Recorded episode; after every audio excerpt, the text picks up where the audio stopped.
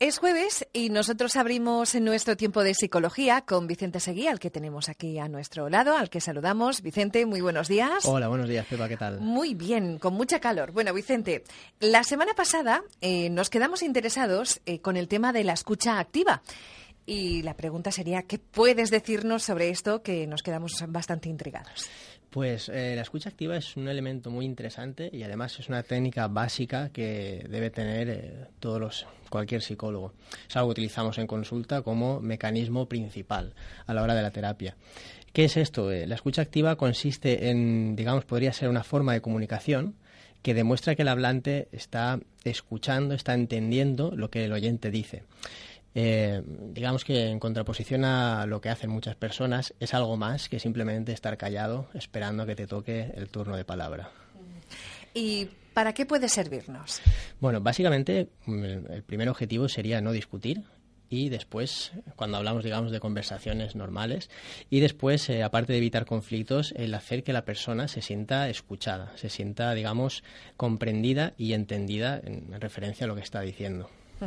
Entonces, ¿qué podemos hacer para ser más activos escuchando? Pues mira, si te parece, voy a empezar diciendo lo que no debemos hacer para que luego se entienda un poquito mejor eh, cuando explique lo que tenemos que hacer. Primero podríamos decir que básicamente empezamos por no juzgar, podríamos decir también no solucionar el problema, que es algo que la gente normalmente hace pero con la buena intención que tiene, pero al final te acaba dando consejos y al final lo que acaba siendo es la persona que está enfrente o que está siendo, digamos, la que tiene que ser escuchada, no acaba de sentirse muy comprendida o muy entendida. No interrumpir, por supuesto, ni descalificar a la otra persona. Muy importante también eh, no distraerse, es decir, no ponerse a pensar en las musarañas o salirse de la conversación, ¿sí? Y bueno, podríamos decir que no rechazar las emociones también que la otra persona mm, no eh, manifiesta, perdón. Y mm, eh, es muy interesante, pero eh, ¿qué podemos hacer para tener una mejor escucha activa?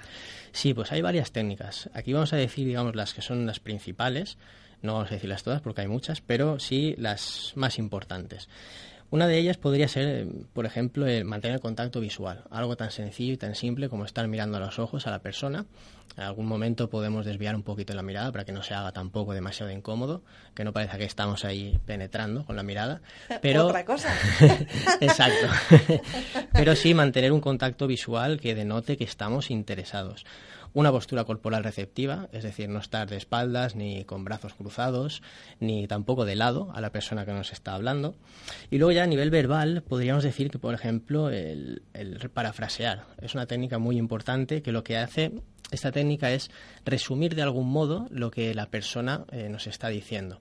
Esto hace que la persona se sienta muy entendida. Una estructura, por ejemplo, lingüística que podríamos utilizar cuando queremos hacer una paráfrasis es empezar diciendo, pues como tú bien has señalado o como has dicho antes, y a partir de ahí podemos hacer un resumen o incluso utilizar las propias palabras de, la persona.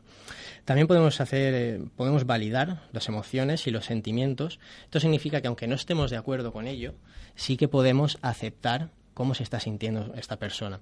Y esto, digamos, una estructura lingüística que podríamos utilizar podría ser, por ejemplo, pues nos cuenta alguna persona y decimos, parece que eso que me cuentas te molesta. Seguramente la persona responderá, pues sí, es verdad. Y a partir de ahí podemos seguir hilando la conversación. Y finalmente, yo creo que para hacer ya un completo, digamos, el mirroring, que decimos que es reflejar eh, a nivel facial las emociones de la persona que, nos está hablando. ¿Es como empatizar? Sí, nos ayudaría a empatizar. Es decir, si la otra persona ves que está teniendo cara de triste, al, eh, al, final en realidad sale de manera natural o casi natural. Uno también se va poniendo, se va poniendo triste. Entonces, realizar esa empatía, ese, espejo, que es el, significado de mirroring, nos ayudará bastante también a hacer que la persona se sienta escuchada. Bueno, ahí tenemos ahí diferentes claves para trabajar esa escucha activa. Y bueno, ¿y la semana que viene? Bien, pues tal y como quedamos la semana pasada, la semana que viene hablaremos de eh, la dicotomía o la diferencia entre responsabilizarse y culpabilizarse de algo. Algo con lo que los profesionales, eh, sobre todo sanitarios, tenemos que ir con mucho cuidado. Muy bien. Bueno, ¿y alguna cita para eh, el tema que hemos hablado hoy? Como sabes, siempre me gusta traer una cita. Hoy traigo una con un poco de humor de William George Ward que dice, saber escuchar es el mejor remedio contra la soledad, la lecuacidad y la laringitis. Pues mira qué bien. Ahí lo dejo. Muy bien. Bueno, pues ¿dónde te pueden encontrar? Nos pueden encontrar a mí y a mi compañero Nico Arros, nutricionista, en la calle Campos número 18 y, o llamando el teléfono 630-659166. ¿Repetimos el teléfono? 630-659166. Bueno, pues hasta la semana que viene. Muchas gracias. A disfrutar del verano. Igualmente. Hasta luego, Pepa. Adiós.